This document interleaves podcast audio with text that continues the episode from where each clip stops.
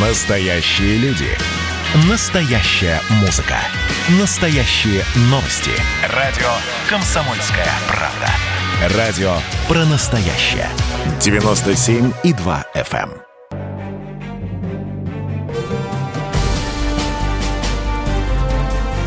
Однажды в Советском Союзе. Невероятная история Михаила Горбачева. Аудиоверсия книги Николая Андреева. Читает Владимир Левашов. Жили они замкнуто. Когда Михаил Сергеевич стал кандидатом в члены Политбюро, им предоставили дачу в Усово. Красивую, комфортабельную. Ее строили для благодетеля Михаила Сергеевича Федора Давыдовича Кулакова. По мере того, как росло положение Михаила Сергеевича в партийной иерархии, менялись и дачные дома, в которых он жил с семьей. Члену Политбюро выделялась дача богаче той, в которой размещался кандидат в члены Политбюро. А вообще, удовольствие это небольшое – жить на госдаче. Казенное оно и есть казенное. На мебели, на всех приборах, инвентарный номер, обслуга, охрана. Не свобода, одним словом. Под присмотром чуть ли не круглосуточно.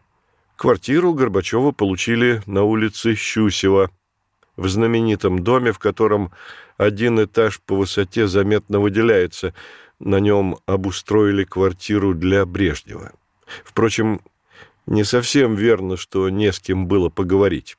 С Чазовым Михаил Сергеевич поддерживал близкие отношения. Его приглашал на шашлыки. Встречи в узком кругу Михаил Сергеевич, Раиса Максимовна и Ирина с Анатолием. Чазов признается, ему нравилось бывать у Горбачевых. Привлекала обстановка доброжелательства, непринужденности. Чувствовалось, что члены семьи любят, уважают друг друга. Пока поспевали шашлыки, Михаил Сергеевич и Чазов бродили по дорожкам дачи и говорили, говорили, говорили. Было полное взаимопонимание почти по всем темам. За столом опять же разговоры о положении в стране, об интригах высших эшелонах власти. Все откровенно, все называлось своими именами. И не боялись, что другой настучит. Хотя Михаил Сергеевич знал, что Чазов близок с Андроповым и докладывает ему о всех разговорах. Но Андропова Михаил Сергеевич не опасался. Михаил Сергеевич признался, что, осмотревшись в Москве, он ужаснулся политическим нравом, тому, как делается политика. Главная тема разговоров – критический возраст тех, кто управлял страной. Почти всем было за 75 – и следовал неизбежный вопрос, что нас ждет. Ни Михаил Сергеевич, ни Чазов ответа не знали. Разговоры о новых театральных постановках, об искусстве, о литературе. Раиса Максимовна жаловалась, что не может найти общего языка с женами других руководителей, кругозор которых не шел дальше дачи, нарядов, драгоценностей и карт. У нас с Михаилом Сергеевичем одна отрада – театр. За это время мы столько раз побывали в театре, сколько не были за всю предыдущую жизнь. Пригласил как-то Михаил Сергеевич на шашлыки и Андропова. Тот вежливо отказался, объяснил, такое в нашем кругу не принято.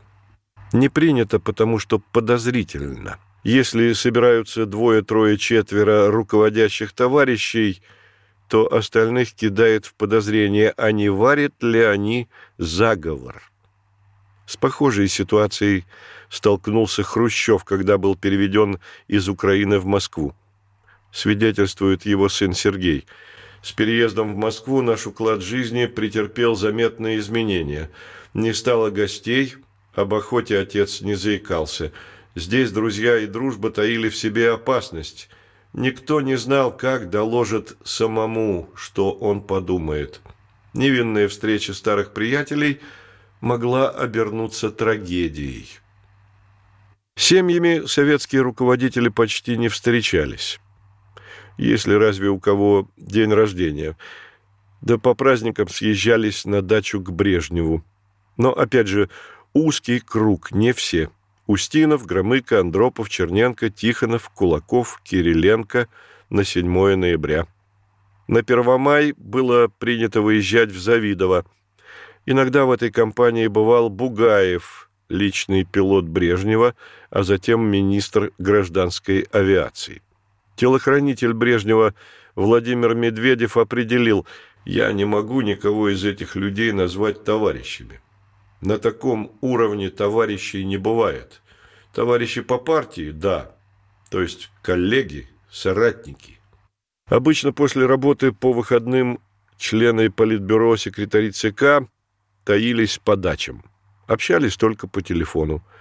Не дай бог заметят, что два члена Политбюро прогуливаются отдельно от других и оживленно разговаривают. Уж не говоря о том, чтобы куда-то отдельно выехать. Как-то Брежнев разговаривал по телефону с Андроповым на разные темы, а потом вдруг я слышал, что Подгорный и Шелест уже второй раз выезжали на охоту вместе. Как думаешь, что это могло значить? Присмотрись-ка, Юра, повнимательнее, как бы эти охотники нам неожиданных трофеев не привезли. Под трофеями Брежнев явно имел в виду идею заговора. Помнил, хорошо помнил Леонид Ильич, как сам эффектно провернул заговор против Хрущева – тоже ведь договаривались на охоте. Строго пресекались совместные обеды в комнатах отдыха секретарей ЦК. Каждый принимал пищу в одиночку. У секретарей собственный повар, официантка. Вполне могли собраться вместе, пообедать, пообщаться, но нельзя. Все по той же причине. Между первым блюдом и вторым вполне можно оформить заговор. Да и Михаил Сергеевич – став генсеком, поддался искусу подозрительности. Александр Николаевич Яковлев и Вадим Викторович Бакатин съездили по грибы, и тут же звонок генсека Крючкову, а что они там обсуждали. Общение товарищей, коллег, соратников только на работе, только в здании ЦК на Старой площади. Можно зайти в кабинет друг к другу и обсудить проблемы, но, опять же, осторожно опасались подслушивания. Михаил Сергеевич и Легачев, один секретарь ЦК, а другой заведующий отделом ЦК, высокопоставленные лица, но разговор в кабинете вели в форме записок, на всякий случай. Вот так же Сахаров и Боннер вели разговоры на кухне во время ссылки в Горьком. Однажды Суслов пригласил Горбачевых в гости – даже не в гости, а поехать погулять по территории одной из пустующих сталинских дач. Суслов взял с собой дочь, зятя, внуков. Провели почти целый день, гуляли, разговаривали. Обеда устраивать не стали, только чай. Это была встреча ставропольцев. Сторожил Москвы проявил внимание к молодому, прибывшему из родных мест коллеге но больше таких встреч земляков не случилось. А с Андроповым, даже несмотря на близкие товарищеские отношения, так и не пришлось пообщаться в домашней обстановке. Однажды Михаил Сергеевич попытался проявить инициативу, но сложилась неловкая ситуация. В конце 1980 года Михаил Сергеевич стал членом Политбюро – Ему выделили новую дачу. Дача Андропова рядом. Михаил Сергеевич позвонил ему «Сегодня у нас Ставропольский стол, и, как в старое доброе время, приглашаю вас с Татьяной Филипповной на обед». «Да, хорошее было время», — ровным, спокойным голосом ответил Андропов. «Но сейчас, Михаил, я должен отказаться от приглашения». «Почему?» – удивился Михаил Сергеевич потому что завтра же начнутся пересуды. Кто, где, зачем, что обсуждали. Ну что вы, Юрий Владимирович, совершенно искренне попытался возразить Михаил Сергеевич. Именно так. Мы с Татьяной Филипповной еще только будем идти к тебе, а Леониду Ильичу уже доложат. Говорю это, Михаил, прежде всего для тебя». С тех пор желание приглашать к себе или быть приглашенным к кому-либо у Горбачевых не возникало. Арбатов на эту тему. В те годы круг общения высокопоставленных партийных работников был очень узким и, как правило, малоинтересным. Он ограничивался в основном такими же высокопоставленными партийными работниками да парой личных друзей. У меня сложилось впечатление, что со времен Сталина не общаться с людьми не своего круга стала неписанной нормой поведения наверху, и она намного пережила своего создателя.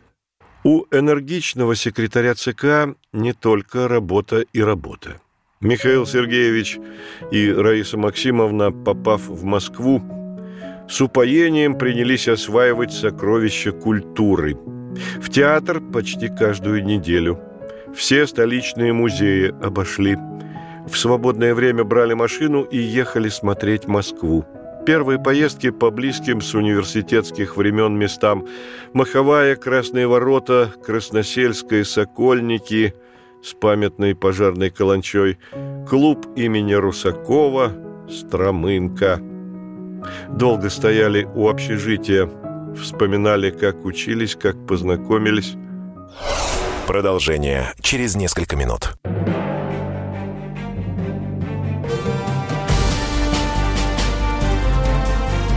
Однажды в Советском Союзе. Невероятная история Михаила Горбачева. Аудиоверсия книги Николая Андреева.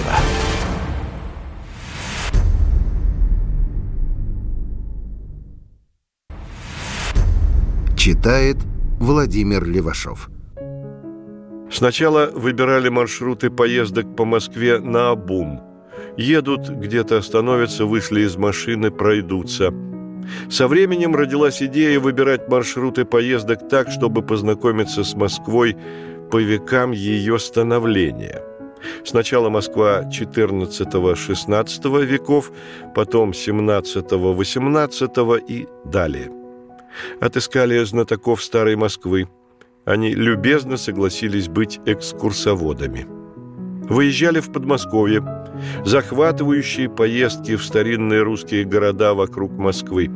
В общем, вели себя как интеллигенты этого времени, знакомство с культурой, стариной. Еще простые интеллигенты ходили тогда в походы, но этот вид романтики не увлекал Михаила Сергеевича и Раису Максимовну. В культурной экспансии проявилось сильное влияние Раисы Максимовны. Она-то оказалась в Москве безработной. Произошло это спонтанно. Намерилась было продолжить научные изыскания, написать докторскую диссертацию, но когда прикинула, какой гигантский труд ее ждет, отступила и посвятила себя семье, мужу. Чазов вспоминает ее такой. Раису Максимовну покинула некая чопорность, которая бывала при других наших встречах. Теперь это была простая, милая женщина, без комплексов, как сейчас принято говорить. Мы обсуждали все, театр, который любили Горбачевы, литературу, философию, четвертое управление, Северный Кавказ. Непреклонно следила Раиса Максимовна за тем, как выглядит муж – существенно обновили гардероб. Возможности открылись значительные, их прикрепили к спецмагазину знаменитой сотой секции ГУМа. Тщательно подбирала для мужа сорочки, галстуки, обувь. Охранник Медведев делится такими впечатлениями, когда его приставили к Раисе Максимовне. «Я был наслышан о своенравности Раисы Максимовны, ее самовлюбленности и даже вздорности». Теперь впрямую стал изучать ее характер, привычки, все как всегда. Кухня, соки, воды, шторы, температура комнаты, вид из окна. Выяснил круг интересов бывшего преподавателя Ставропольского вуза. Церкви, соборы, музей, театр, литература. Она мне понравилась. Обходительная, скромная, одевалась со вкусом. Туалеты меняла, но в меру носила все отечественное, живая, любознательная. Я удивился тогда расхожему мнению о ней – порочная, злая. видимо, завистливая молва. Удивился и порадовался приятной неожиданности. Но жизнь у Раисы Максимовны скучная, тоскливая. Театры, музеи, выставки – это заполняло время, но трудно с дружеским кругом. С женами других членов Политбюро у Раисы Максимовны и близко не возникало контактов. Сама Раиса Максимовна так об этом рассказывала. Когда мы приехали с Михаилом Сергеевичем в Москву, я познакомилась с кремлевскими женами, но никакого клуба там не было и в помине. Женщины встречались только на официальных приемах. Тогда вообще высшее руководство не поощряло каких-то неофициальных личных контактов. Это было общее правило и распространялось на всех жен членов Политбюро. Ничего общего с этим кругом у Раисы Максимовны не было. Элегантная, общительная, живая, и это застывшее бабское месиво. Не вписалась она в новую для себя систему отношений и не смогла найти себя в специфичной иерархии кремлевских жен.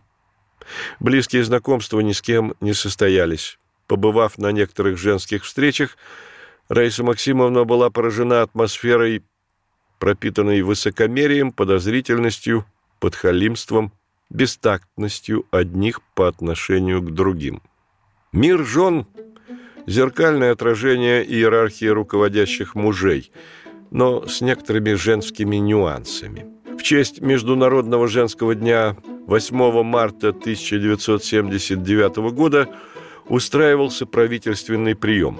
Все жены руководителей выстроились при входе в зал, чтобы приветствовать иностранных гостей и знатных женщин страны. Раиса Максимовна встала там, где было свободное место, понятия не имея, что и тут действует строгая субординация. Одна из гранд-дам жена Кириленко, рядом с которой оказалась Раиса Максимовна, презрительно указала оттопыренным мизинцем «Ваше место вот там, в конце». Тяжело было Раисе Максимовне, но грела мысль, будет она женой первого человека в государстве, будет. Уверена, что рано или поздно Михаил Сергеевич взойдет на вершину власти. И готовилась к этому – когда на трон взошел астматичный Черненко, Раиса Максимовна сделала вывод – муж скоро сменит его. Свидетельство охранника Медведева, который сопровождал Раису Максимовну в поездке по Болгарии. Последнее солнечное утро застало нас в Варне. Отсюда мы должны были лететь в Софию. Снова, как всегда, какая информация из Москвы? Мои догадки подтвердились – в самолете в этот последний совместный наш с нею перелет Раиса Максимовна интересовалась подробностями моей службы у Брежнева, расспрашивала, как была организована охрана, кто подбирал обслугу, каков был состав обслуживающего персонала, повара, официанты, уборщицы, парковые рабочие. Расспрашивала о структуре и взаимоотношениях охраны и обслуги. «Возможно, к этому разговору мы еще со временем вернемся», — сказала она и подвела итог поездки. «Все у нас прошло вроде нормально, все хорошо». Тайное стало явным. Черненко был еще жив, и жить ему оставалось полгода, а Раиса Максимовна уже готовилась стать первой леди страны. Через жен влиятельных членов Политбюро устраивались карьеры – Жена дипломата Владимира Ивановича Ерофеева, Галина Николаевна Ерофеева, свидетельствует об особой роли жены руководителя внешнеполитического ведомства Громыка Лидии Дмитриевны. Карьеристы и подхалимы быстро обнаружили уязвимое место министра. То ли его необычайную привязанность к жене, то ли подчиненность ей, и, угождая супруге, пытались добиться его благожелательности – я знала жен послов, спешивших к ней по приезде в отпуск из-за рубежа с подношениями.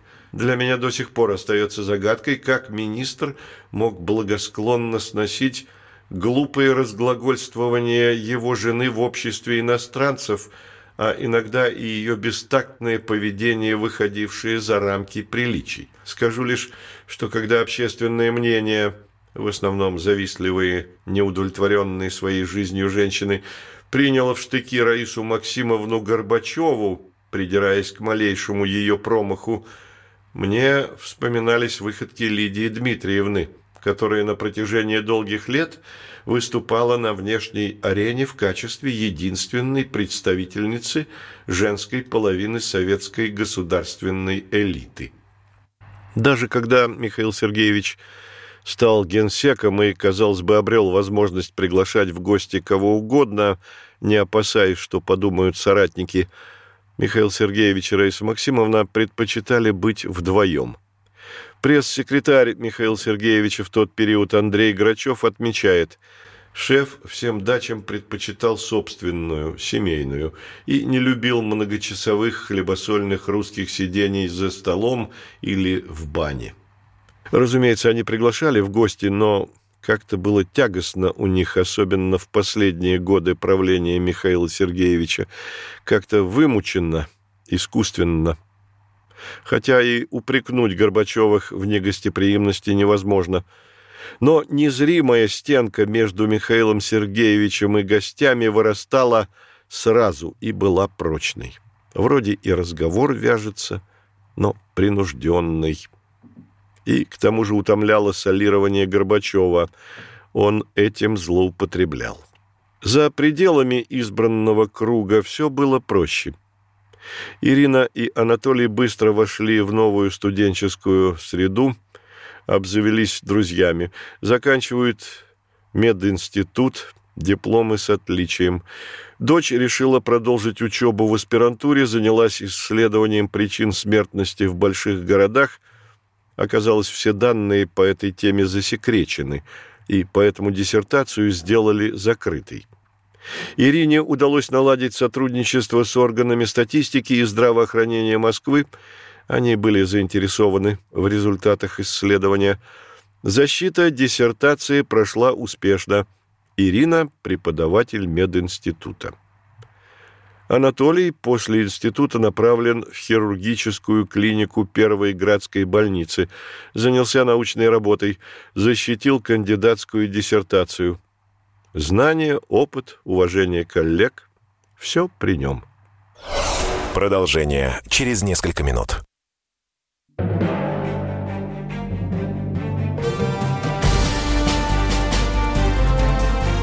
Однажды в Советском Союзе. Невероятная история Михаила Горбачева. Аудиоверсия книги Николая Андреева.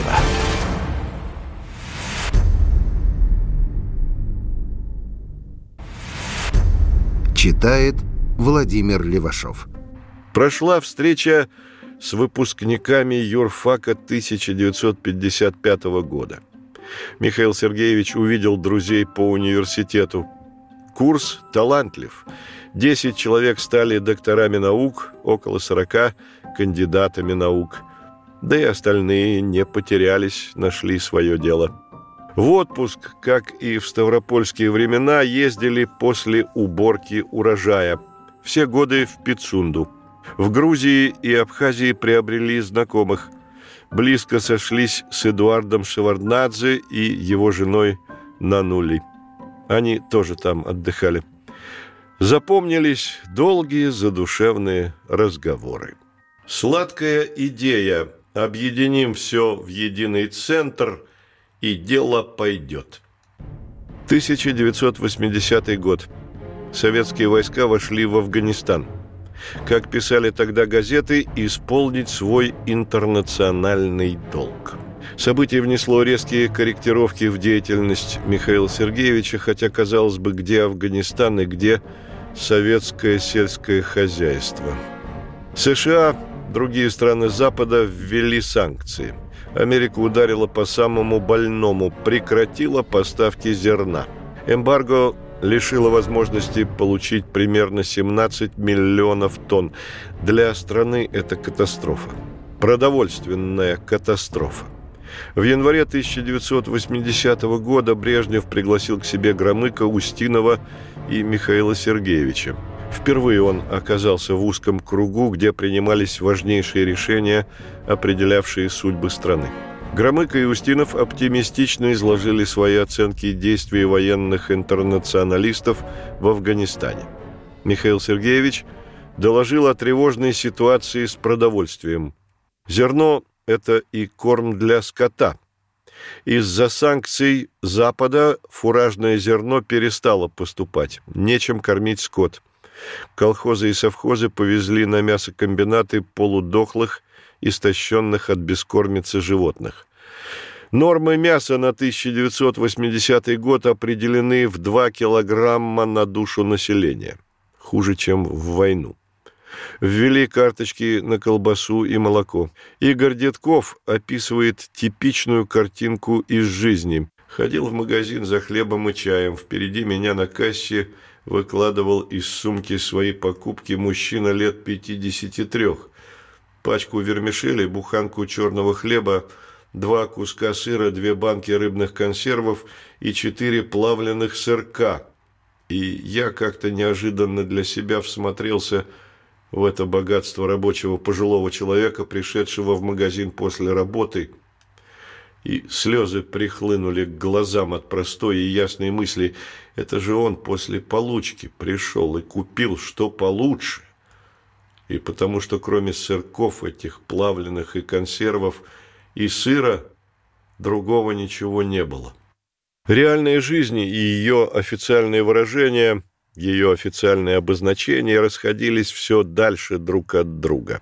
Да тут еще и неурожай обрушился на страну в 1980 году. Нет зерна, сократилось производство водки. Увеличили цены на водку. Это дало 2 миллиарда рублей, а потери от алкоголизма 14 миллиардов. Почти остановилась химическая промышленность. Оборудование, запчасти, комплектующие поставлялись с Запада. Португалия запретила советским рыбакам ловить рыбу в своей 200-мильной зоне. То же самое сделали Канада и Австралия. Австралия закрыла заход в ее порты советским антарктическим судам. Иностранные банки прекратили выдавать кредиты, потому нечем платить по прежним займам. Страна близка к банкротству. Прекратились обмены визитами на всех уровнях. Сузились научные контакты. Бойкот Олимпиады 80 и так далее и тому подобное. Сообщение Михаила Сергеевича о жестоком дефиците зерна обеспокоило Брежнева. Секретарю ЦК дали поручение подготовить предложение – какой минимум зерна необходимо иметь для нормального жизнеобеспечения. Это первое. И второе. Какие директивы в этой связи должны быть даны МИДу и внешторгу? Тревожные события заставили Михаила Сергеевича энергичнее докопаться до корней продовольственной проблемы. Ему, наконец-то, стала доступна статистика. Жуткая открылась картина. Он вспоминает, когда я вник в дела уже не в рамках края, а всей страны, то увидел истинные масштабы неразберихи, перекосов, диспропорций. В какой-то момент я испытал страх. Можно было лишь удивляться, что система еще не развалилась. Михаил Сергеевич пришел в ужас. Но из этого можно сделать вывод – не читал он статьи и книги Стреляного, Лисичкина, Черниченко, признанных публицистов, глубоко исследовавших проблемы сельского хозяйства. Они к тому времени написали миллионы слов на тему «Землю грабят, гробят, уничтожают». Сколько тогда было споров, разговоров о будущем села, я их помню, сам в них участвовал, точнее, слушал – Особенно разумным мне тогда представлялись материалы Юрия Дмитриевича Черниченко. Его статьями, книгами зачитывались. Всех, от простого рабочего и до члена Политбюро, интересовал вопрос, что же делать с сельским хозяйством. Болдин свидетельствует. «Однажды в «Правде» меня пригласил Юрий Жуков кандидат в члены ЦК, политический обозреватель газеты, на разговор о положении в сельском хозяйстве. Он получал много писем по этой теме и спросил, почему остановился рост производства, почему люди уходят из села, что нужно делать. Я согласился, что в деревне действительно работают не лучшим образом, нет заинтересованности у крестьян. Но главная причина не в сельском хозяйстве, а в состоянии экономики в целом, в экономической политике государства. Общество не заинтересовано в развитии производства. Деньги, которые получает крестьянин, ему некуда деть. Не может купить или построить дом, не хватает стройматериалов. Нет возможности приобрести холодильник, их нет в сельпо. Он продает хлеб, мясо и другие продукты себе в убыток, ибо такова политика цен. Общеизвестные истины. Нет в разъяснениях Болдина только ответа на вопрос, а что же предпринять? Отдельным абзацем отвлекусь на тему стимулирования. Я в те времена ознакомился с результатами исследования на эту тему новосибирских социологов. Они обнаружили удивительный факт. Существовал потолок желаний у сельского жителя. Механизаторы тогда могли прилично заработать. И вот купит тракторист или комбайнер ковер, телевизор, холодильник, купит мебельную стенку, купит, наконец, «Жигули», и все его запросы исчерпаны. Потому зачем уродоваться в поле? Тогда у сельского жителя не было привычки поехать куда-то отдохнуть. Да и сейчас особо не ездят. А какие еще желания были у крестьянина? Нет желаний. Деньги на сберкнижки. Даже если пить беспробудно, все равно много оставалось. В начале XX века известный русский журналист Влас Дорошевич написал очерк о гастролях Шаляпина в Миланской опере – Русского баса встретили враждебно. Один итальянский певец объяснил Дорошевичу, в чем причина враждебности. «Если бы к вам в вашу Россию стали ввозить пшеницу, что бы вы сказали?» И такой момент наступил. В начале 60-х годов СССР стал импортировать пшеницу. А на это что сказать? Михаил Сергеевич начал изучать ситуацию с простого проанализировал данные о работе 500 лучших сельскохозяйственных предприятий. Они-то могут. И делает вывод. Если бы колхозы и совхозы достигли их уровня производства, мы не знали бы, куда девать молоко и мясо, а сбор зерна составил бы не менее 260 миллионов тонн. Следовательно, что? А вот что, по мысли Михаила Сергеевича – Система может работать хорошо, надо только дать технику, удобрения, обустроить деревню, и будет результат. Как просто.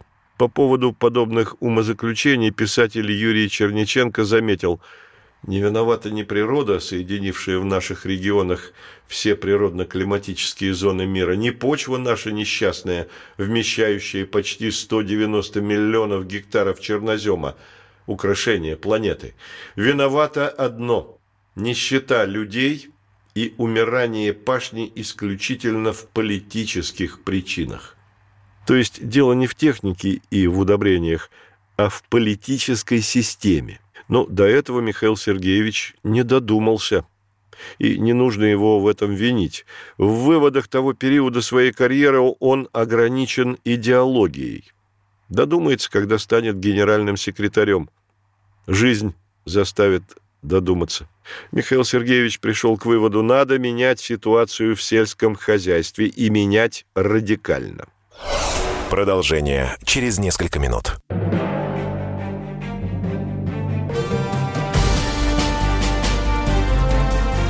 Однажды в Советском Союзе. Невероятная история Михаила Горбачева. Аудиоверсия книги Николая Андреева.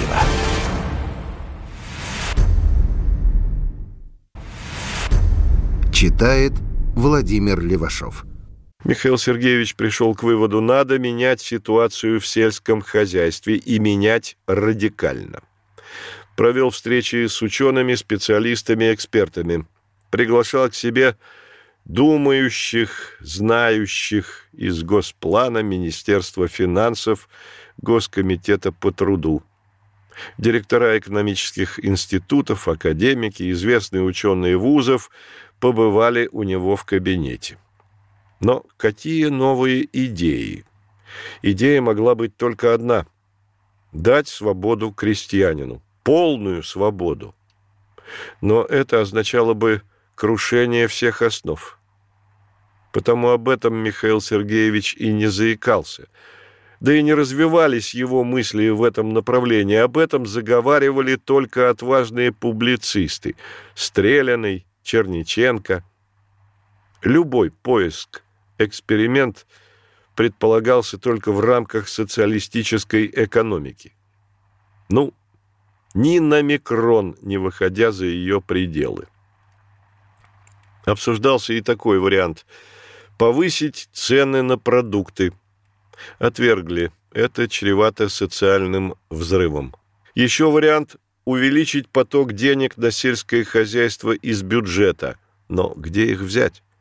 Михаил Сергеевич провел несколько совещаний, позвал председателя Госплана Байбакова, министра финансов Гарбузова, министра сельского хозяйства Месяца. Все соглашались. Колхозы и совхозы бедствуют, им не хватает денег на самое необходимое.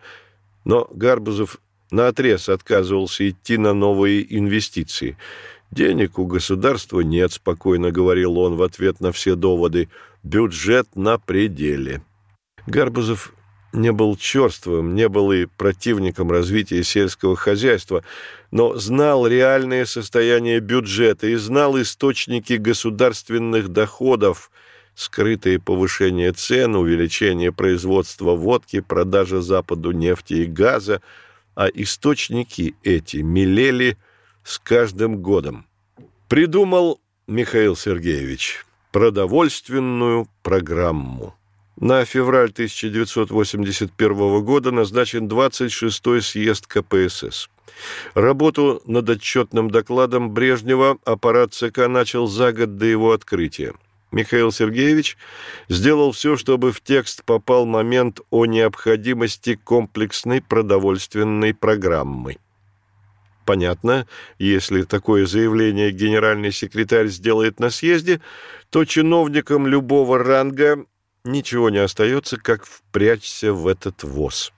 Михаил Сергеевич связался с группой академика Иноземцева, работавшей над докладом. В группе Арбатов и Бовин. Их уговаривать не пришлось. Аграрные проблемы и их допекли настолько, что они открыли широкие ворота в документ для сельскохозяйственного раздела. В докладе Генсека продовольственной программе было посвящено несколько абзацев. 26-й съезд КПСС признал необходимым разработку специальной продовольственной программы, чем Михаил Сергеевич гордился. Создали агропром, включили в него, кроме колхозов-совхозов, молокозаводов, мясокомбинатов, птицефабрик – и заводы по производству комбикормов, предприятия сельхозмашиностроения, сельхозтехнику, агрохимслужбу, Министерство заготовок, мелиорации и водного хозяйства. Мощный комплекс. По прикидкам Михаила Сергеевича, он мог давать до 40% национального дохода. Во главе АПК поставить Общесоюзный агропромышленный комитет – а он командует областными и районными объединениями. Все та же сладкая идея. Объединим все в единый центр, и дело пойдет. Не пошло. Если говорить о сути, то всю эту программу можно свести к одному – перестановкам кадров. Создали «Монстр Агропром», он был заинтересован только в одном – демонстрировать свою власть и могущество. Болдин вспоминает, Шла осень 1982 года. Расчеты показывали, что своего зерна вновь не хватит. Горбачев был в проблемах сельского хозяйства, думал о новых закупках зерна за границей, поисках валюты. Это был его четвертый год работы секретарем ЦК – по вопросам сельского хозяйства. Он все больше понимал, что не по силам ему добиться улучшения дел в деревне, избавиться от закупок продовольствия за рубежом. Более того, Горбачев начинал осознавать, что неудача аграрной политики навсегда похоронит его как политического лидера. У Юрия Нагибина горестная запись в дневнике. Все, государство и народ, и отдельные люди смирились с неизбежностью термоядерной войны. Иногда приличия ради делают вид, что не хотят ее, на самом же деле она пугает куда меньше, чем раньше призрак обычной пулевой бомбовой войны. Подбадривает сознание, что не придется запасаться солью, спичками и керосином, да и вообще не будет никаких лишних забот. А жить, если всерьез, никому не хочется. Тем временем обстановка в высоких партийных сферах осложнилась. Битва за кресло второго лица в партии. Брежнев болел, дряхлел. Разрушались нормальные механизмы и методы подготовки и принятия решений на заседаниях Политбюро. По сути, правил триумвират Громыко, Устинов, Андропов. Сложилась система, в которой торжествовало чванство, агрессивный авторитаризм, неуважение к людям, к подчиненным, а иногда откровенное хамство, которые позволяли себе иные вожди. Они отличались чугунной ограниченностью. От системы брала начало атмосфера духовной духоты – и двоемыслие, которое доминировало во многих кабинетах на Старой площади и оттуда разливалось по всей стране. Михаил Сергеевич стал задумываться о своей судьбе. 25 января 1982 года умирает Суслов. Его смерть положила начало пятилетки великих похорон. Суслов – человек абсолютно лояльный к Брежневу, но и один из немногих, кто способен был возразить ему, подвергать сомнению его предложение. Суслов, Устинов, Громыко – вот кто мог возражать Брежневу, удел остальных поддакивать. Даже Андропов был среди поддакивающих, а Суслов мог сказать «нет». При этом он никогда не претендовал на пост генерального секретаря – Правда, неизвестно, если бы раньше него умер Брежнев, отказался бы Михаил Андреевич от этого поста.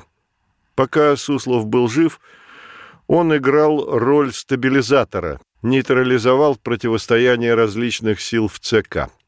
Суслова не стало. Первый жгучий вопрос – кто его заменит? Вопрос острый по безусловной причине. Человек, занявший его пост – по сути обозначался как преемник Брежнева, потому многие из членов Политбюро желали бы занять этот пост. Но решал, естественно, генсек. Но сложность. Брежнев находился в таком состоянии, что восприятие им реальности было далеко от адекватности. Смутность физического и умственного состояния генсека – позволили Черненко выдвинуться как его доверенное лицо. Он неотлучно находился при Брежневе. По четвергам проходило заседание Политбюро, и сразу после него Брежнев уезжал в Завидово, а с ним и Черненко. Почему именно этот невзрачный, не блещущий умом человечек имел такое влияние на Брежнева? Точнее, не влияние, а стал абсолютно необходимым и незаменимым. Только в советской бюрократической системе человек со скромными возможностями, не блиставший талантами, не имевший политического веса, мог сделать такую карьеру. Это проявление известного с древности феномена «слуги». Когда обсуждались серьезные вопросы, то Брежнев звал Громыка, Устинова, Суслова, но не Черненко а в текущей деятельности он полагался на слугу, на Черненко. Михаил Сергеевич считает, главная причина другая. Черненко создал образ Брежнева как выдающегося и незаменимого политика.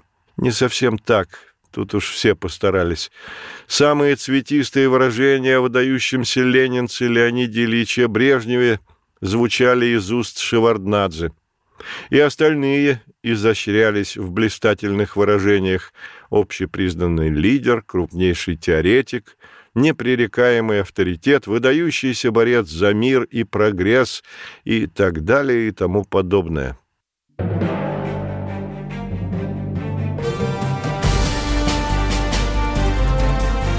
Однажды в Советском Союзе. Невероятная история Михаила Горбачева. Аудиоверсия книги Николая Андреева.